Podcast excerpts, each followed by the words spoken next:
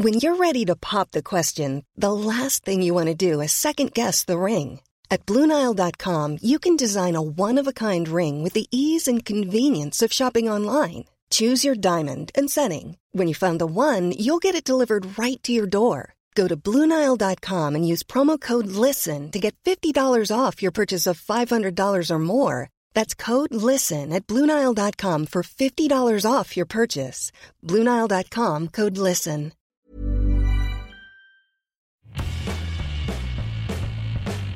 Hola a todos, esto es Sin Comentarios, el programa con los temas y noticias que a todo el mundo interesa y las opiniones que nadie pidió.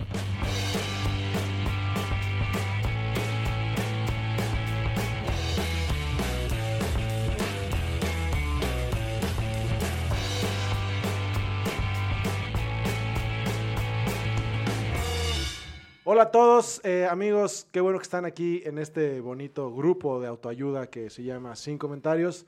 Vamos a quejarnos eh, consistentemente de cosas que pasaron en el país en esta semana. Y para ello estoy con Memo Vega. y con... Fernanda Dudet. Muy bien, amigos, qué gusto estar aquí. Vamos a empezar por platicar de Enrique Peña Nieto. Ah, no es cierto. ¿Qué es esto? ¿El ¿Qué 2015? es esto? Oye, me acabo de dar cuenta que desde que Peña Nieto se fue, tu copete como que se ha ido bajando poco Se aplasta, a poco. sí. Como que está migrando al look de López Obrador y no lo está diciendo. Hasta te veo unas canas. Me voy a platinar el pelo próximamente. Pero tú solo. Tú averigua cómo platinártelo solo. Sí, voy a buscar en YouTube. Tutoriales de platinado. Tutoriales. Debe haber uno de Atolini, ¿no? Cómo dejarse el cabello como López Obrador. Seguramente Atolini ya subió algo así. Entonces, platiquemos sobre que el tribu- un tribunal colegiado otorgó una suspensión definitiva al colectivo que se llama No Más Derroches, que está integrado por empresarios, abogados y ciudadanos habitantes de Texcoco y Santa Lucía, que promovieron demandas de amparo en contra del aeropuerto de Santa Lucía Ok. concedieron la suspensión definitiva, eh, ordenando al, al Poder Ejecutivo eh, no construir el aeropuerto hasta que vean si las quejas que están planteando eh, los ciudadanos en efecto son válidas. Oye, Lalo, ¿qué es un tribunal colegiado? Tribunal Federal. En México es el tribunal que conoce la materia constitucional, también conocida como materia de amparo. Tu definición me mató de sueño. Pues eso es. Ya sé, no, no, yo sé. O sea, Es no le la- quita lo aburrido, pero Ajá, está bien. sí. La ley. Entonces- el somnífero del pueblo.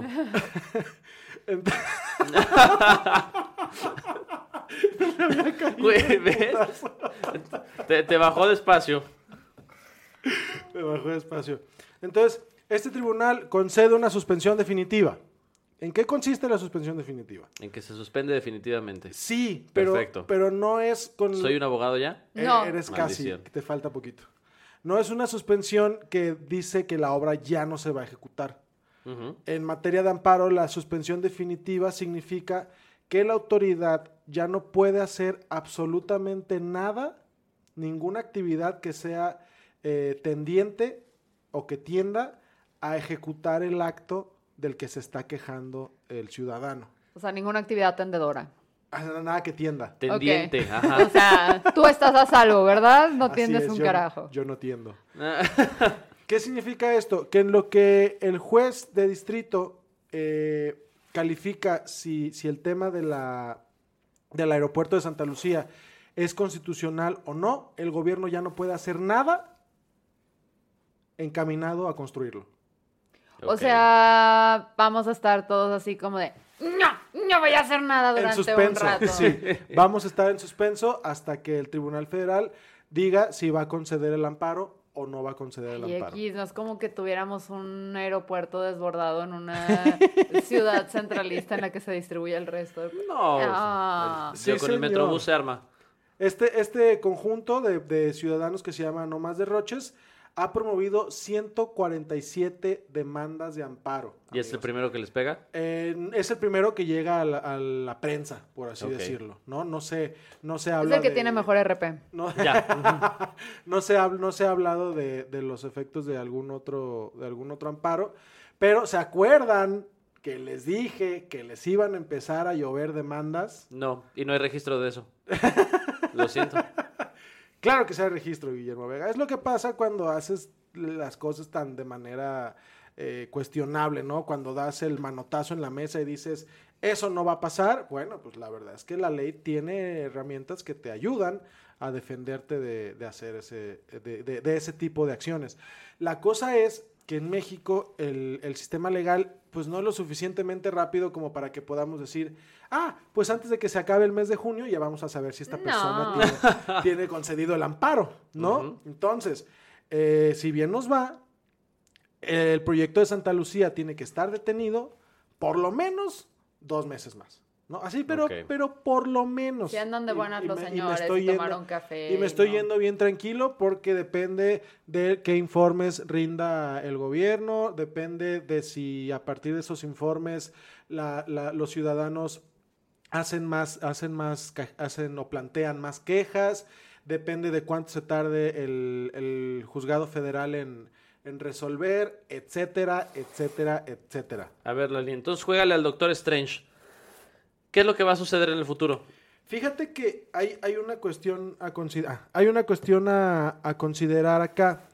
Que por los, los quejosos estos señores dicen que la construcción, o más bien el detenimiento del aeropuerto de Texcoco trajo la caída, o significó la pérdida de miles de empleos y significó este daños al erario y también dicen que el aeropuerto de Santa Lucía puede traer daños ecológicos, arqueológicos y, Como los de y- y Texcoco. paleontológicos.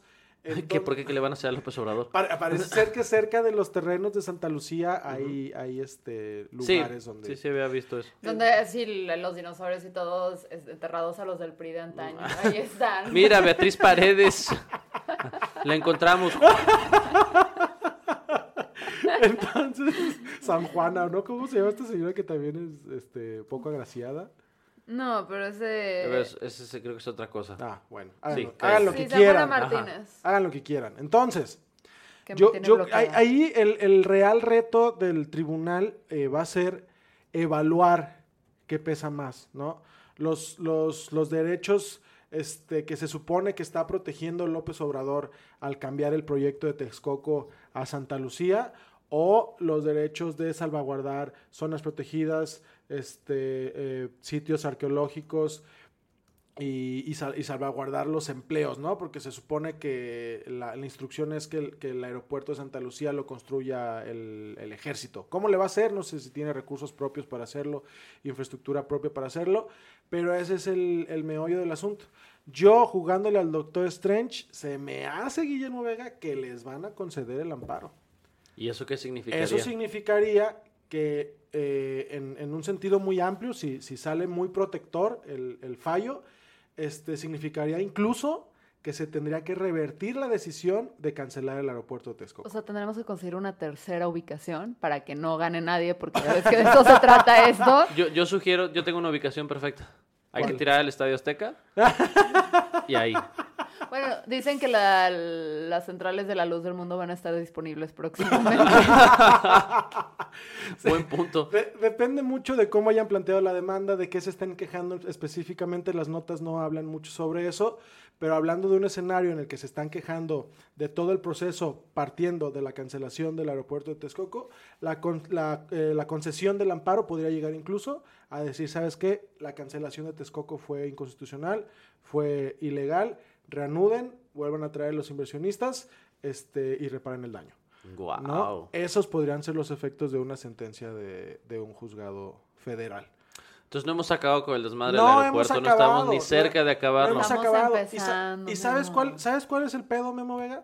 Que López Obrador confirma que no hay. ah, bueno, porque una de las quejas, una de las quejas, es que no hay estudio de impacto ambiental. ¿no? Este, entonces, López Obrador en la mañanera confirma, sí, no, no hay estudio de impacto ambiental, lo vamos a tener por ahí de finales de junio, principios de julio, ¿no? Este, ¿y qué significa esto? Que sin estudio de impacto ambiental no puedes licitar. necesitas, para poder hacer la licitación, o por lo menos para poder hacer la adjudicación de la obra, necesitas tener todo planchado. Proyecto ejecutivo, estudios de impacto ambiental, La camisa. estudios de mecánicas de suelos. Todo lo que necesitas para saber que no hay pedos por construir donde vas a construir. Entonces, ¿qué significa esto? Que el aeropuerto de Santa Lucía es todavía una afirmación en el imaginario del Alguien quítele el libro del secreto de AMLO ya, por favor. O a Lalo. O sea, no podemos, no podemos afirmar siquiera que exista ya un proceso de adjudicación de la obra y ya no se va a poder hacer hasta en tanto este juez, por lo menos este juez, re- eh, resuelva si van a conceder el amparo o no. A ver, si mientras están en este proceso no pueden hacer el estudio de impacto ambiental, Nada. no pueden no, ni, ni pararse. De- de- Ya la chupó el diablo. en- Ok. en- en- entendiendo, entendiendo que Como los Beatriz efectos- Paredes. Sí. Volviendo al punto, en- entendiendo que los efectos del- de la suspensión fueran así de amplios, ni siquiera pueden continuar con los estudios de impacto ambiental. Wow. Entonces, va a depender mucho de, de cómo salió la, la sentencia este, que, que- que concede la suspensión definitiva, pero en ese, en ese eh, aspecto tan amplio podría incluso significar que no pueden hacer los estudios de impacto A ver, ambiental. yo, yo tengo una pregunta. ¿Por qué hacer un estudio de impacto ambiental cuando podríamos hacer una consulta ciudadana sobre el impacto ambiental? ¿Usted cree que esto va a ser ecológico? ¿Sí o no? Podríamos hacerlo, Guillermo Vega. Sí, pues es que qué, qué necesidad de perder tiempo con expertos, ¿no? Entonces, amigos, así está el pedo del aeropuerto de Santa Lucía y solo quería yo eh, hacerles saber que el tráfico de aviones en el aeropuerto internacional de la Ciudad de México ya tiene limpia parabrisas y gente que vende bonais. ya está ¿En la tan, pista? está tan detenido el tráfico que ya hay un güey vendiendo bonais. Ya puedes comprar mazapanes de ya- la rosa. Ya pasa alguien en una moto y te arrebata el celular. ¿no? Así, así está el tráfico en el aeropuerto de la Ciudad de México, Guillermo. Qué belleza. Fernanda. Me, me. Maldita sea. Este, eso es todo en relación a la concesión de la suspensión. Bonus, a Emilio Lozoya le concedieron una suspensión de esas mismas características para que no pueda ser arrestado por el tema de Pemex. Gracias por la gastritis, Lalo. Hasta aquí tu informe. Bye. Sí, Hasta aquí mi funcionó reporte. el amparo buscapiés. Así es, funcionó el amparo buscapiés, salió el juez que tiene la orden de aprehensión, entonces hasta que el juez federal no de- determine si la orden de aprehensión es legal o no, Emilio Lozoya no puede ser arrestado. Qué tragedia. Muy bien, amigos. ¿Coinciden conmigo que el nombre Amparo Buscapiés es como personaje de una canción de Cuca? ¿Sí o no? Chao. Guillermo Vega, Guillermo Vega, buen día, ¿cómo estás? Eh, Eduardo Flores, muy bien, aquí transmitiendo en vivo y en directo desde la Minerva. Oye, Estamos viendo a los manifestantes que están hartos de escuchar tu voz. Gracias. Sigan manifestándose, no va a cambiar nada. Soy el gobierno federal. Ok, ok. Ya, ah, Ah, ah, pero antes del ah, gobierno federal, bien defendido, ¿no? Bien chequeado. Guillermo Vega, cuéntanos qué está pasando en la frontera norte con México. Grandes Está- noticias, México. malas noticias, noticias, eh, dependiendo de qué eh, filias políticas tengas. Ustedes saben que te hemos traído un tema durante las últimas semanas sobre esta imposición de Trump que quería poner aranceles del 5% a partir del lunes 10 de junio, que es hoy, o no. ¿Qué Oh. tal, eh? Ah. O fue, o fue ayer. ¡Guau! Estoy jodiendo la línea del tiempo como Bran Stark. Entonces, ajá, o será mañana. En fin, el punto es, había, este, se había planteado la posibilidad de que a México le pusieran eh, una penalización económica, que realmente la penalización iba de primer momento para los consumidores americanos y luego para los exportadores mexicanos. Eh, fue Ebrard a tratar de resolver la situación como una especie de John Wick, pero de 60 años. Hicieron una serie de negociaciones. es- eh, Donald Trump estaba muy emberrinchado porque México parecía, a su perspectiva, que no estaba cooperando con la manera en la que estaba dando el proceso de migración en la frontera sur de Estados Unidos. Y se resolvió. No vamos a tener aranceles, por lo menos por lo pronto. ¿A cambio de qué? ¿A ¿Cuál es cambio de qué? Ah, ¿verdad, puto? Es una ¿Es canción. Pues, una canción? ¿Es una canción? ¿De sí. Jenny Rivera? Wow. Es que sí me molesta poquito que el señor Trump diga que no se está haciendo nada en la frontera porque del, del... O sea, antes lo que sucedía es de cuenta que si llegaban entre el 2009 y 2015, llegaban unos 60, 80 mil centroamericanos, eh, los de- que se deportaban por México, luego en Estados Unidos eran deportados 140 mil. Y lo que acaba de pasar es que se voltearon ya esos números. O sea, lo que antes se deportaba en la frontera en Estados Unidos ya se está deportando aquí en México. O sea, sí nos hicimos un murito, pero está bien, cuéntanos. Claro, Entonces- o sea, sí está, está ahí medio mañosa la, perspectiva de. Pero entiendo, viene campaña, entonces, ¿por Ese qué es dice justo el, cabrón? asunto, ese es justo el asunto. Hay un par de cosas a, a considerar, pero miren, primero, el Departamento de Estado de Estados Unidos sacó un comunicado donde se habla sobre las condiciones que se trabajaron con México para poder ceder con los aranceles. Eh, hay un par de cosas que son ahí nada más como rollo retórico.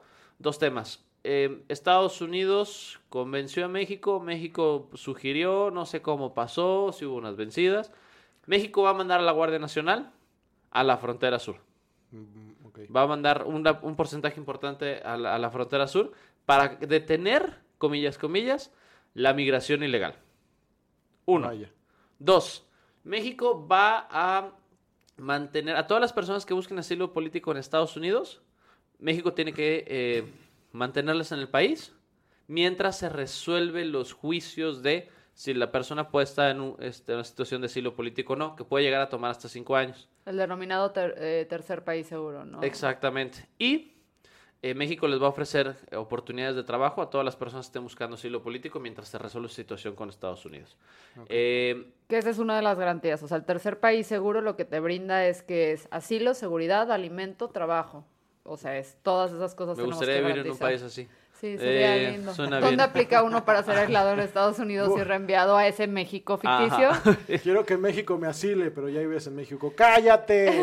Ahora- Quiero tener trabajo y dinero y alimento. Aquí hay un montón de cosas que son medio delicadas. Las posturas a favor, este, o como las, digamos, las manifestaciones de entusiasmo a raíz de esto es que fue un triunfo de la delegación mexicana porque lograron, se logró evitar el tema de los aranceles, eh, se logró llegar a un acuerdo con Estados Unidos y se logró tal vez detener un, tema de eh, potencial recesión económica, una inflación del peso, ¿no? Entonces, por ese lado, está bien. Por otro lado, eh, mucha gente está diciendo que, pues a cambio de que México no tuviera un problema económico, se cedieron los derechos humanos de los migrantes que pasan por aquí. Y los que están allá, ¿eh? porque también se ha disminuido los presupuestos en los consulados en Estados Unidos, brindando menos atención a los mexicanos en Estados Unidos. Esa es una cosa importante. Y eh, una cosa que también genera pesar es que, de nuevo, como bien decías, Fer, el, el tema de las elecciones ya viene y pareciera que otra vez Donald Trump se está posicionando como un candidato fuerte con su base, a- eh, aprovechándose de México. Entonces, Hablando, aquí... perdón, Memo, hablando de las campañas. Perdón, ¿cuál voy a seguir?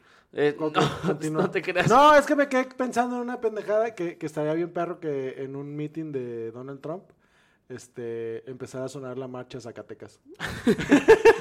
¿Por qué tuviste ese pensamiento? O sea, ¿cómo llegó? Que estuviera hablando sobre migración y el muro y la chica y taran, tan, tan, tan, tan, tan, tan, tan.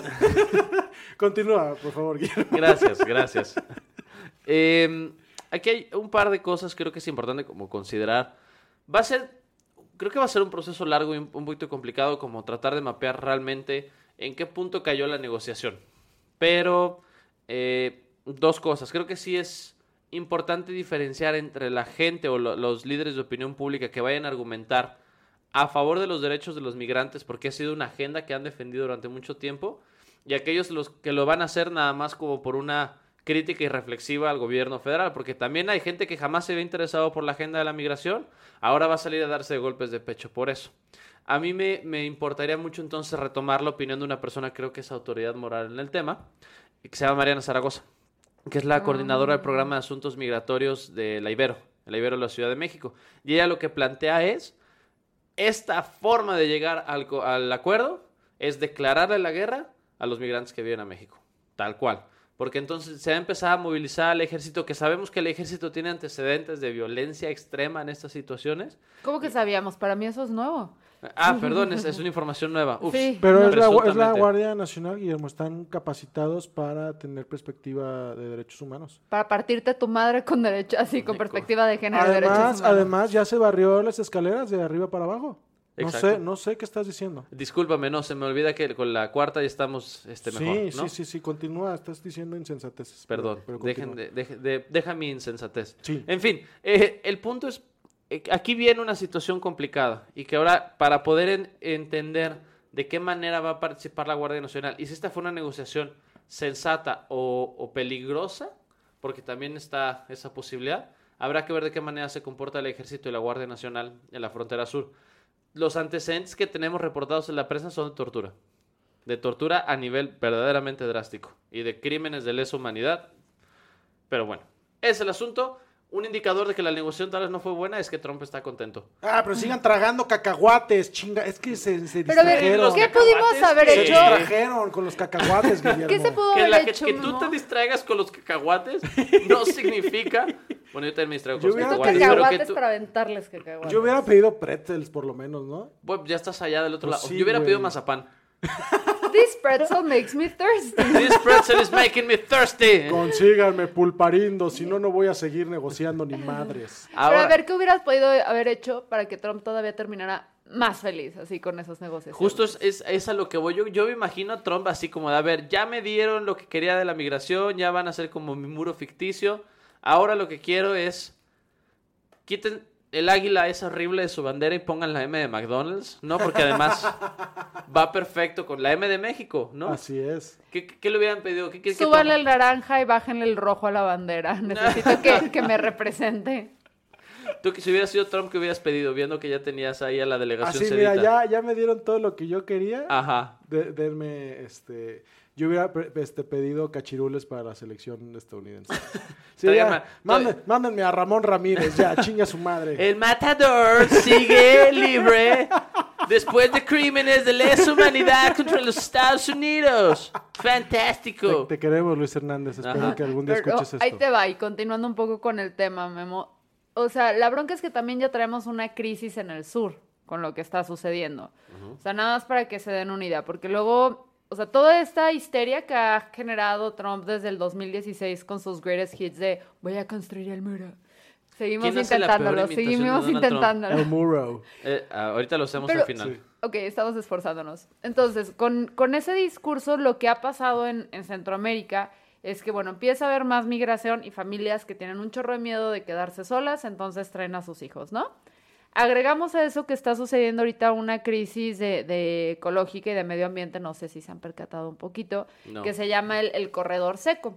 Que el corredor seco es un, es un fenómeno que está pasando de Guatemala a Panamá, en el que 10 millones de habitantes están teniendo su vida en riesgo porque se están arruinando sus alimentos.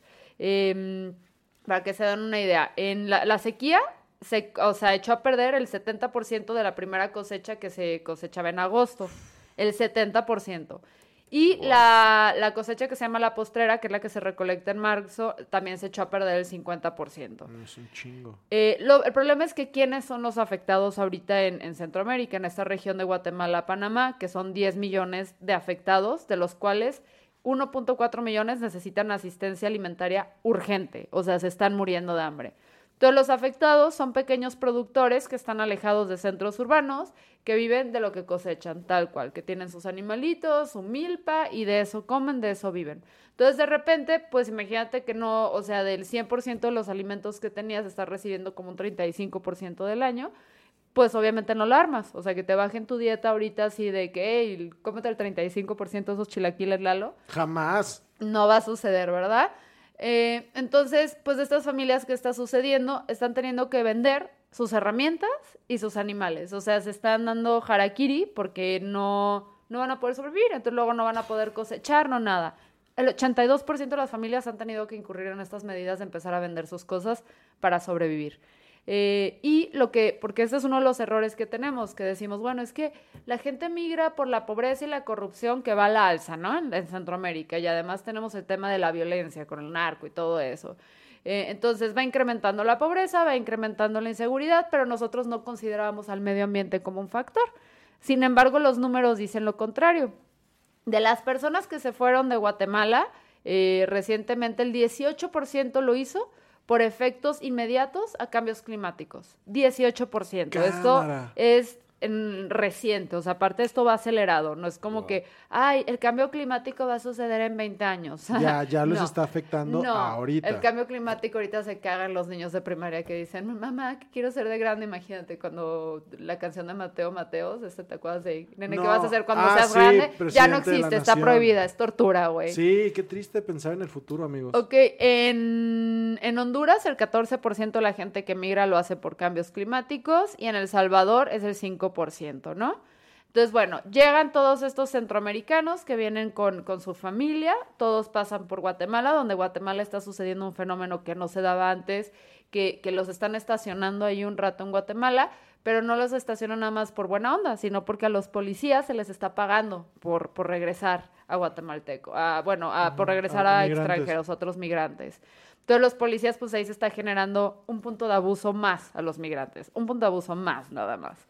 Entonces, van todos estos migrantes, llegan todos al sur del país, pero no nada más ya vienen centroamericanos, porque este, crim, este um, crisis de cambio climático eh, impacta más en países de tercer mundo, ¿no? Entonces, ¿qué está sucediendo en África y en Asia? También hay crisis, y también en África hay crisis de corrupción, violencia.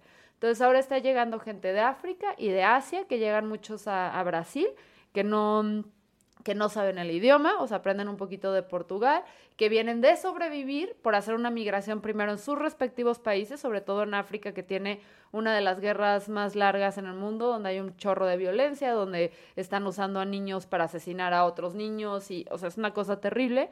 Eh, entonces sobreviven toda esa trayectoria, pasan a Brasil y luego pasa la osadía de Latinoamérica, ¿no? O sea, ni la Iliada y la Odisea hubieran podido pensar de esto. Entonces llegan, su, suben, llegan a México, llegan con familias también, o sea, estamos teniendo una crisis donde hay más niños migrando que nunca, incluso muchísimos menores de edad que van solos, o sea, estamos hablando que en México en abril, nada más en abril, tuvimos 6.842 niños y adolescentes en estaciones migratorias en el sur. Entonces llegan con estas familias, eh, si logran pasar Guatemala de todos los abusos que se están empezando a dar ahí, que es un nuevo fenómeno, llegan aquí en México y llegan a estas estaciones migratorias, que eran lugares donde tú llegabas y decías necesito asilo político y en lo que se evaluaba si eras, este, si te lo podían dar o no con esto de la política de la no devolución, pues te quedabas ahí. Las estaciones migratorias en teoría no deberían salir imágenes de ahí, pero empezaron a filtrar eh, imágenes y están a sobrecupo. O sea, de hecho hubo hace, ajá, o sea, ha habido como que situaciones muy tensas, pero no solo eso, se están volviendo focos de infección, porque la gente que está llegando a diferentes países, o sea, para empezar la friega que ya vienen de no comer, vulnerables, este, con sus sistemas inmunológicos bajísimos, llega gente de África y otros países que tienen otras enfermedades a los que nosotros no estamos acostumbrados y ellos no están acostumbrados a enfermedades que están acá y pues estamos creando unos focos rojos de infección impresionante. Eh, y lo peor es que pues empieza a haber un, un, abuso de la autoridad y de los ciudadanos hacia los migrantes en esta zona, porque hay de migrantes a migrantes, ¿no? Los africanos ya suelen llegar sin un peso, o sea, te les estoy hablando que son guerras de casi 50 años o más, que se están viviendo ya tribales super cañones, llegan sin dinero, eh, llegan sin conocer el idioma, eh, ya las estaciones están a sobrecupo, entonces llegan a dormir en las calles. Donde las autoridades y todo eso empiezan pues a la extorsión, ¿no? Y también los ciudadanos que, que acabaron muchos muy enojados por cómo pasaron las veces pasadas las cámaras, las, este, eh, las marchas migrantes, pues no les están dando ayuda, incluso están empezando a generar sistemas de, de aprovecharse de ellos, ¿no? Por ejemplo, eh, pues, ah, te quieres bañar aquí, te cobro 30, 40 pesos porque te bañes en fría, que digo, o sea, no tienes que poner tu casa a disposición de nada, pero pues ya como que empezar a, a lucrar con la miseria si dices, ay, güey, tantita madre, o sea...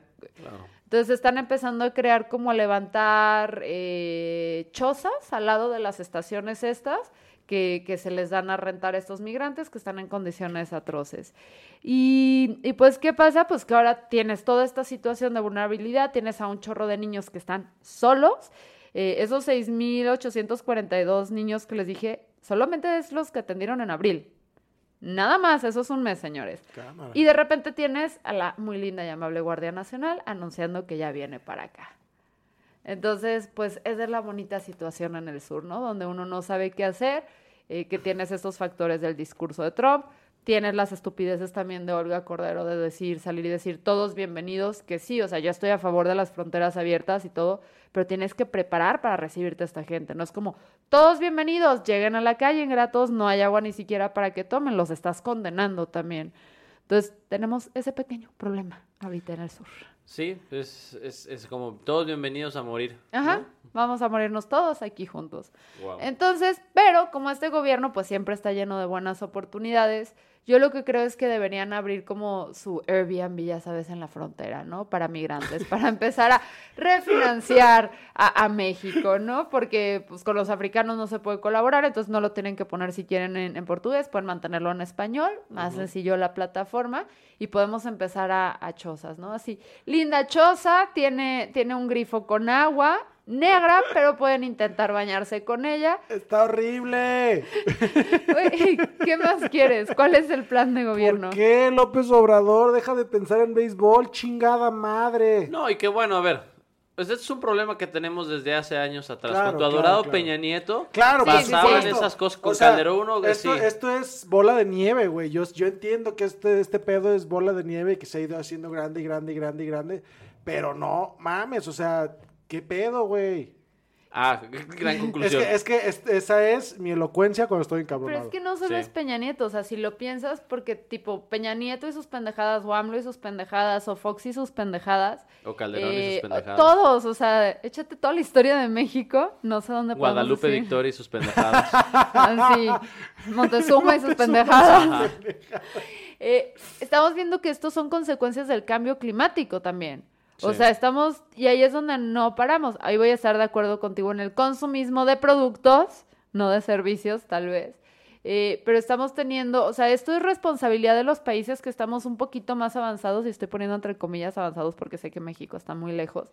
Pero esto es consecuencia de, de Estados Unidos, de Europa, sobre todo Estados Unidos, de un abuso de, de los recursos, o sea, y está pagándole a esta gente, entonces les dices, va, te, te friego el medio ambiente, ya no vas a poder comer y ni siquiera te voy a dar una oportunidad de que intentes alimentar a tu familia. Y me vale madres, y dejo de invertir en ciencia, y niego el cambio climático, y dices, güey, te odio. Espera un momento, Fer. ¿Estás diciendo que el neoliberalismo no es todo bueno? Siempre he dicho que el neoliberalismo no es del todo bueno, ¿Podemos pero es- poner música de celebración aquí? ¿Puedo insertar? Sí, gracias, gracias, Ángel. Una fanfarria, güey, así como de, de hoy, como de hoy en 1999. Siempre he apoyado el neoliberalismo por el lado de los servicios, del consumo y de la explotación de los recursos, y estoy muy en contra. Pero los servicios no es la explotación de las personas.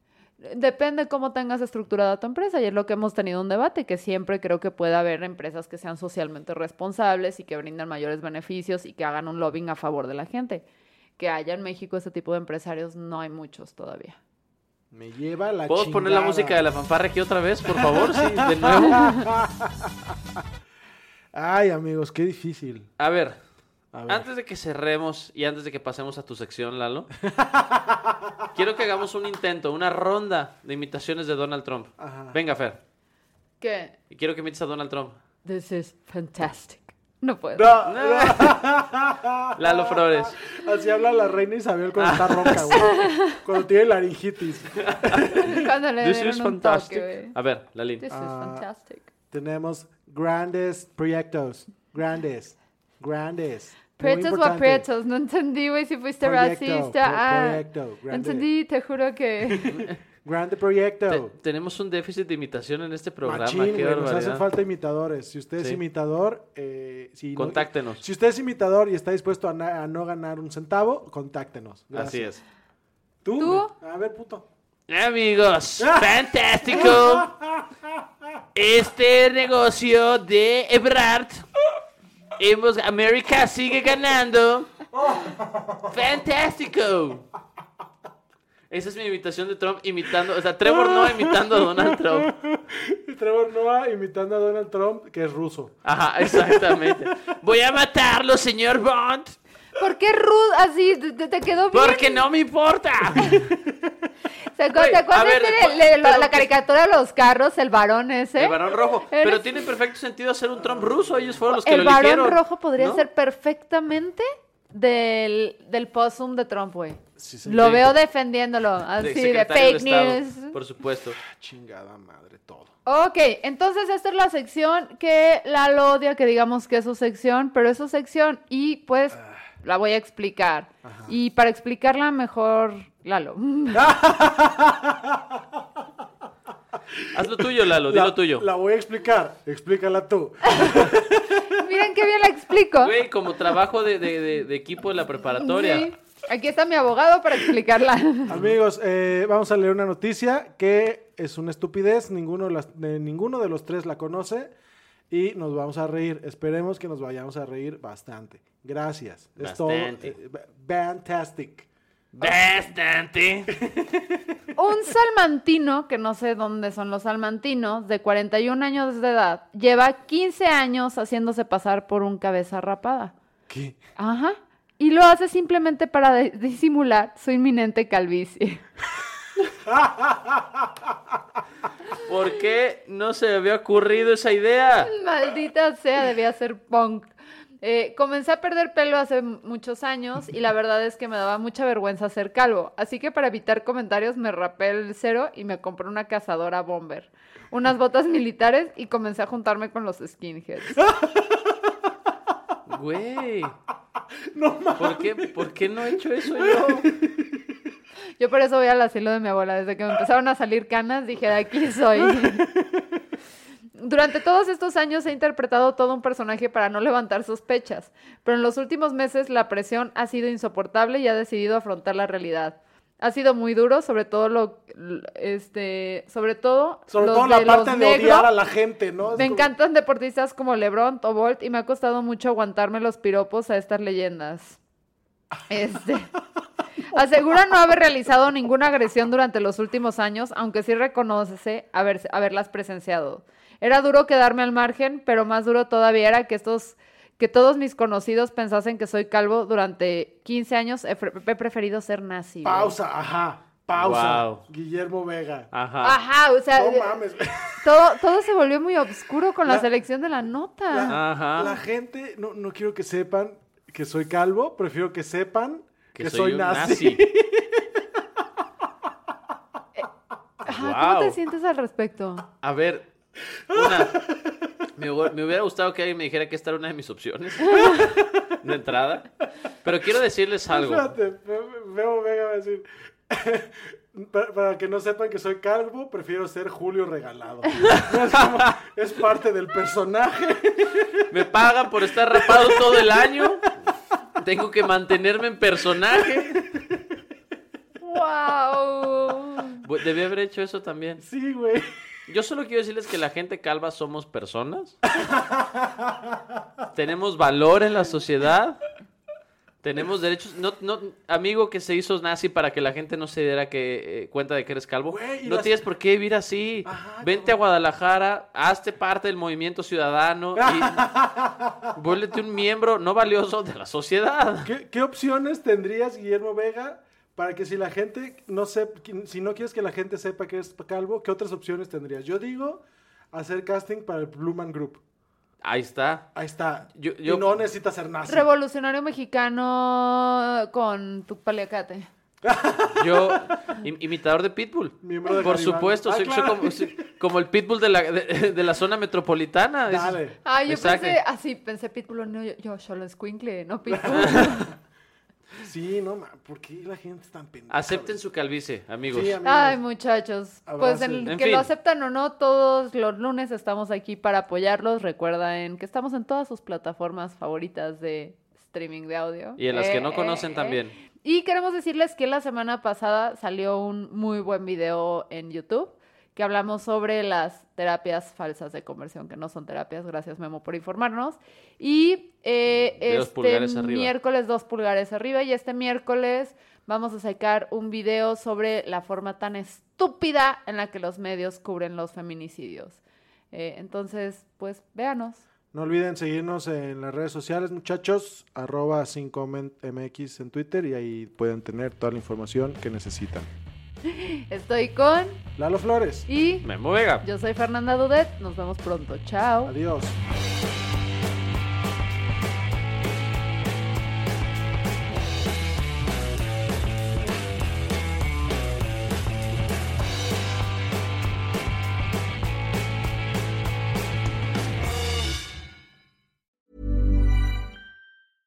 This Mother's Day, treat mom to healthy, glowing skin with Osea's limited edition skincare sets. Osea has been making clean, seaweed infused products for nearly 30 years. Their advanced eye care duo brightens and firms skin around your eyes, while the Golden Glow Body Trio nourishes and smooths skin all over. Go to OSEAMalibu.com and use code MOM for 10% off your first order site wide.